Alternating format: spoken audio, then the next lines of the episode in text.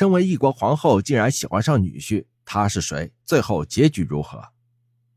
唐朝是一个传奇的朝代，开明而且宽容，所以这个朝代有许多先进的故事。我们今天讲的故事就关于李显和韦皇后的故事。在历史上，李显是一个相对软弱无能的皇帝。作为武则天的儿子，他根本没有继承母亲的做事方法。虽然他成了皇帝，但在当时真正的权力是握在他的妻子韦皇后手中。韦皇后拥有巨大的权力，根本就不关心她丈夫，甚至公然养男人。最不可接受的是，她爱上了她女儿的丈夫。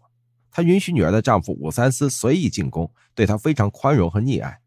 可怜的李显无能为力，即使他知道自己戴着一顶绿色的帽子，他什么也说不出来。即使有这样的耐心，